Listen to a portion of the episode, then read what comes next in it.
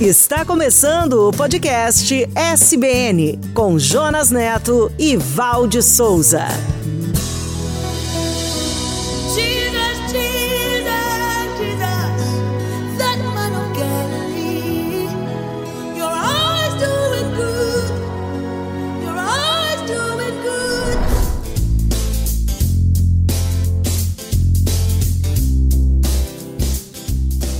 Olá, eu sou o Jonas e este é o podcast SBN. Obrigado por sua companhia. Vamos para mais um episódio da série A Igreja de Jesus, a história do maior empreendimento de todos os tempos. Olá, conectados e conectadas. Aqui é a Val de novo para convidar você para viajar e se emocionar comigo pelo primeiro século de nossa era e saber mais sobre a revolução que colocou o mundo de cabeça para baixo, sob o poder do Espírito Santo. Os discípulos desafiaram os primeiros 100 anos da nossa história com lutas, suor e sangue. Eles fizeram de tudo para levar as boas novas para todas as pessoas. Conheça mais sobre nossas publicações no site podcast.soboasnovas.com.br, no youtube.com/barra soboasnovas e nas plataformas de áudios SoundCloud, Spotify, Apple e Google. E queremos conhecer você também. A Igreja de Jesus, até os confins da terra. Eu vou edificar a minha igreja.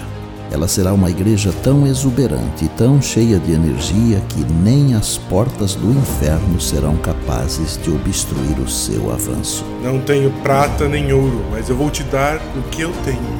Em nome de Jesus Cristo, o Nazareno, levante-se e ande. Quem não ama não conhece a Deus, porque Deus é amor. Saulo, Saulo, por que me persegues? Quem és tu? Eu sou Jesus, a quem você persegue. Vocês devem ser batizados para o perdão de seus pecados.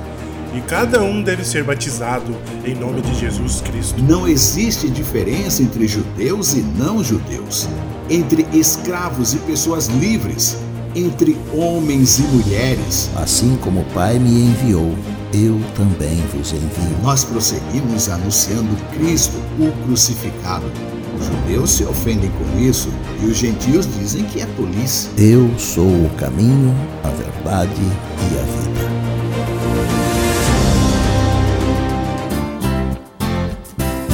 A Igreja de Jesus, o maior empreendimento de todos os tempos.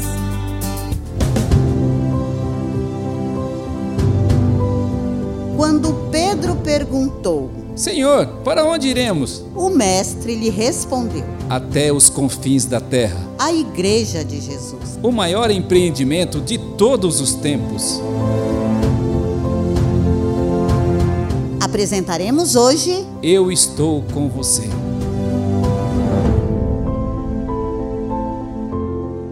Há poder no nome de Jesus.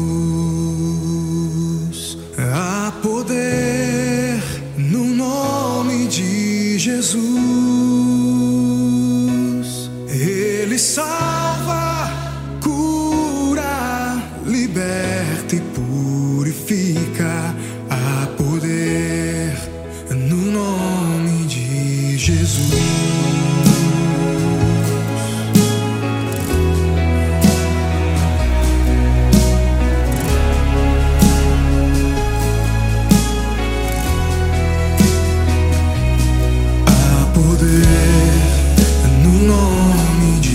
Jesus. Há poder no nome de Jesus.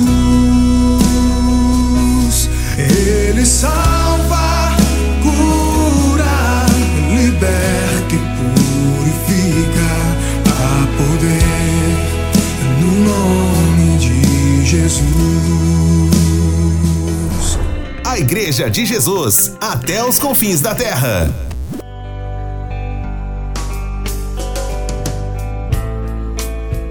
Apóstolo Paulo escreveu cerca de 14 cartas endereçadas aos membros e às comunidades cristãs que ele teve contato e ajudou a fundar. Ele escreveu aos Romanos, aos Coríntios, aos Gálatas, aos Efésios, aos Filipenses, aos Colossenses, aos Tessalonicenses, a Timóteo, a Tito, a Filemon. Embora a autoria da carta aos Hebreus lhe seja atribuída, isso não é aceito pela maioria dos pesquisadores. As cartas foram escritas possivelmente entre o ano 50 e 65 depois de Cristo, durante as suas viagens e principalmente durante suas prisões. As epístolas paulinas possuem objetivos eclesiásticos, pastorais e até pessoal, como é o caso da carta a Filemon. E provavelmente a primeira carta a ser escrita seja aos Gálatas, por volta do ano 50 de nossa era. Acredita-se também que Paulo tenha escrito outras cartas, cujos manuscritos tenham se perdido.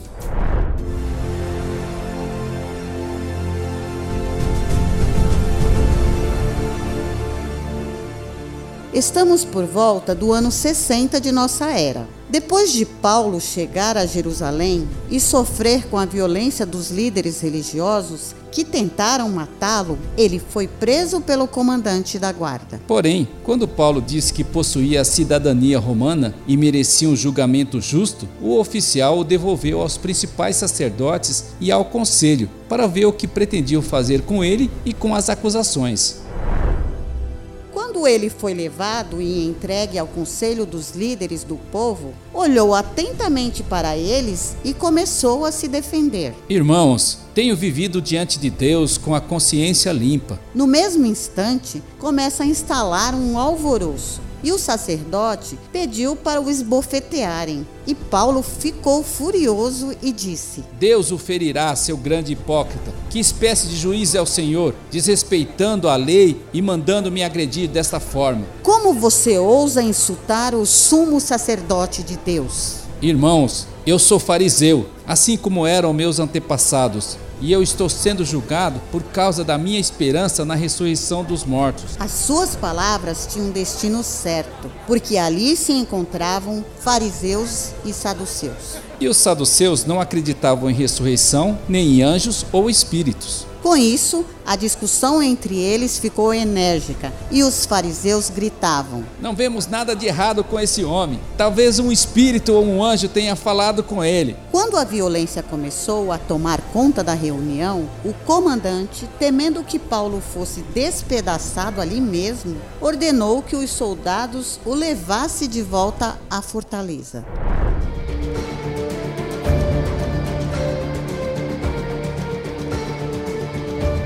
Diante das dificuldades, Paulo colocou sua confiança em Deus e o Senhor o abraçou e cuidou dele. E naquela noite, o Senhor apareceu para ele e disse: Tenha ânimo, Paulo. Eu estou cuidando de você. Assim como você testemunhou a meu respeito aqui em Jerusalém, agora chegou a hora de testemunhar também em Roma. Os judeus não se deram por vencidos e juntaram mais de 40 homens na manhã seguinte para matar Paulo. Eles foram aos principais sacerdotes e aos líderes do povo e disseram: Juramos solenemente, sob pena de castigo divino, que não comeremos nem beberemos antes de matar Paulo. E vocês podem nos ajudar. Peçam ao conselho dos líderes do povo para que o comandante traga Paulo de volta ao conselho, fingindo que precisamos examinar melhor o caso, e nós o mataremos no caminho, antes que ele chegue aqui.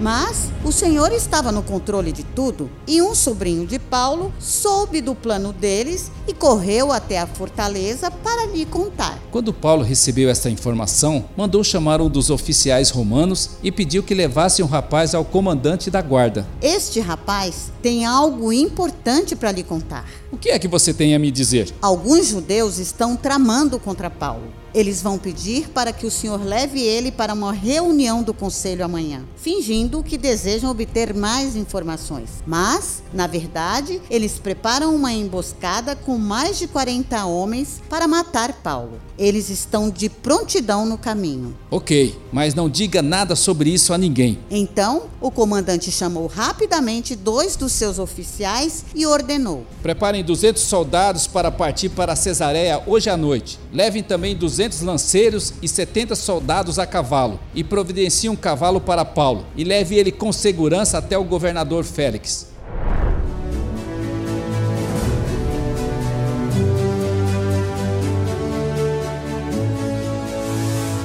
Da conspiração dos 40 homens, o Senhor proveu um batalhão de 470 soldados para protegê-lo e levá-lo em segurança ao governador, com uma carta escrita pelo comandante que explicava o que estava ocorrendo e a necessidade de segurança para um cidadão romano diante da conspiração do Conselho Supremo dos Judeus para matá-lo. E informou aos acusadores para apresentar suas denúncias diretamente ao governador. Naquela noite, os soldados levaram Paulo até Antipátrique e, quando chegaram a Cesareia, apresentaram Paulo e a carta ao governador Félix. Depois que ele leu a carta, o governador perguntou para Paulo: De que província você é? Eu sou da Cilícia. Eu quero ouvir pessoalmente este caso quando os seus acusadores chegarem. E ordenou que Paulo fosse mantido na prisão do palácio, o palácio que Herodes havia construído, até que chegasse o dia do julgamento. Conforme relatado em Atos, no capítulo 23. Se o mar se agitar e tudo escurecer e parecer que eu não vou sobreviver, se o meu coração sentir que é o fim, eu vou manter meus olhos firmes no Senhor. Circunstâncias não alteram as promessas do Senhor.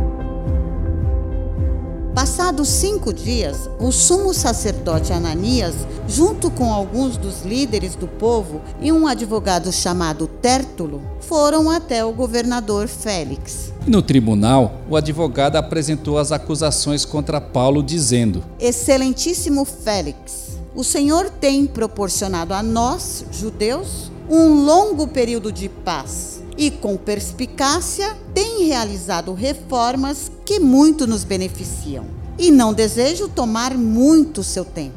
Apenas uma breve atenção para este caso. E prosseguiu. Constatamos que este homem é um perturbador que vive causando tumultos entre os judeus de todo o mundo. Ele é o principal líder da seita conhecida como os Nazarenos. Quando o prendemos para julgá-lo de acordo com nossa lei, Lísias, o comandante do regimento, usou de força e o tirou de nossas mãos e informou para apresentar as nossas acusações perante o Senhor. E elas poderão ser confirmadas quando o Senhor interrogar Paulo pessoalmente.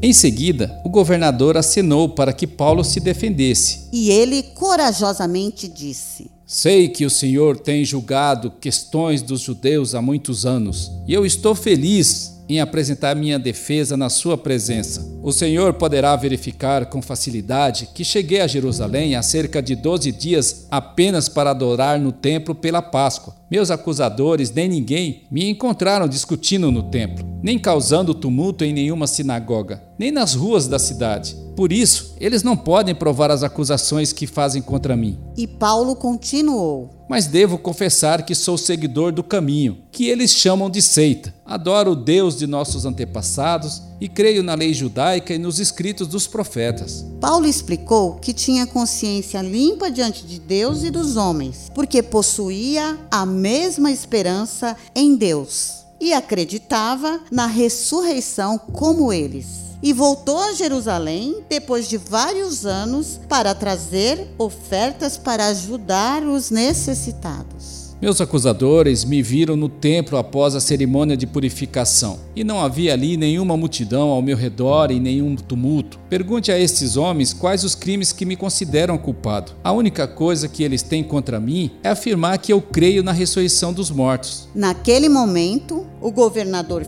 Félix, que tinha bastante conhecimento sobre o caminho, interrompeu a audiência e disse: Vou esperar até que o comandante Lísias chegue para que eu possa decidir o caso de vocês. E ordenou que um oficial mantivesse Paulo sob custódia, mas lhe deu liberdade para visitar seus amigos e providenciar o que ele precisasse.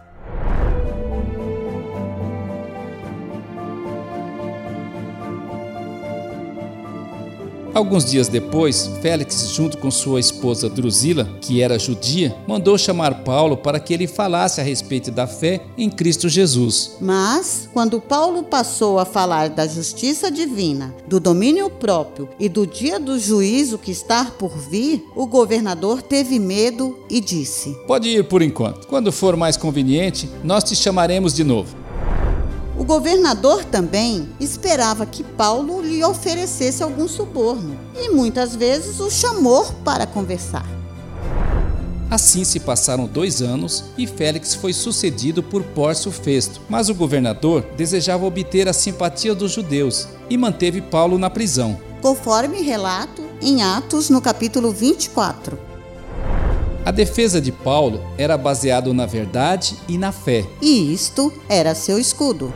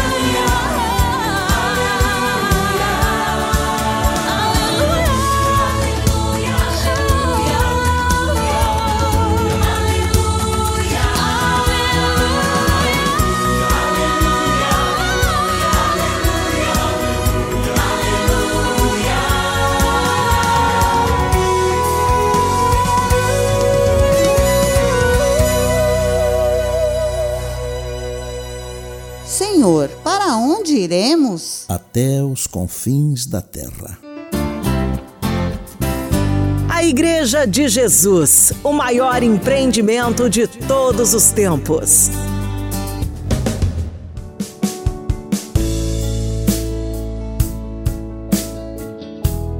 Val, o que foi que você aprendeu hoje? Aprendi que Deus está no controle de tudo e não adiantam armações. É verdade. Você viu que os inimigos juntaram 40 homens, mas Deus formou um batalhão de mais de 470 soldados. Paulo tinha a inspiração do Espírito Santo, que lhe dava as palavras de sabedoria em todos os momentos. Por isso é que vale a pena se defender com a verdade e não se corromper com os favores desse mundo, não é? Eu considero Paulo um grande estrategista, Jonas. É verdade. E o que é a igreja para você? Queremos saber sua opinião. Deixe seus comentários em nossas redes.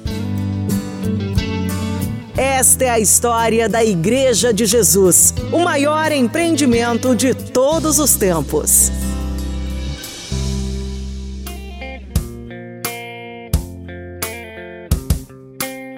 No próximo episódio, veremos Paulo apelando para se defender perante César. E veremos também as recomendações que Paulo escreveu aos Gálatas. No próximo episódio, venha ver A Igreja de Jesus, Até os Confins da Terra. até os confins da terra.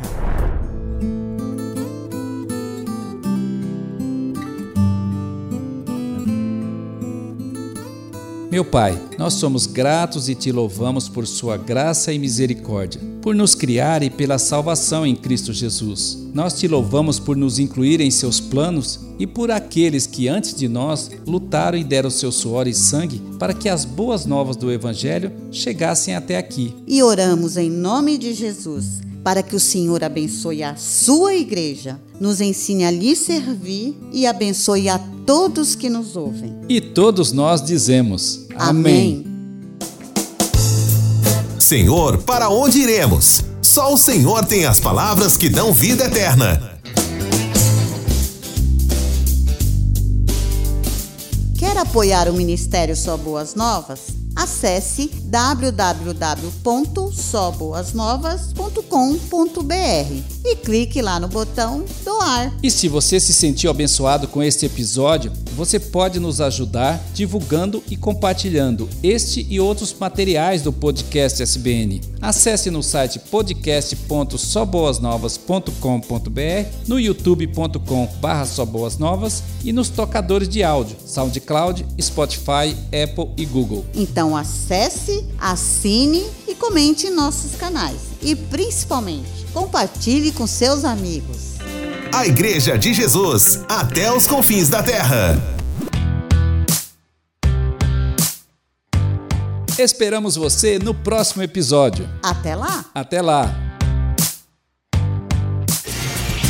Você ouviu o podcast SBN com Jonas Neto e Valde Souza.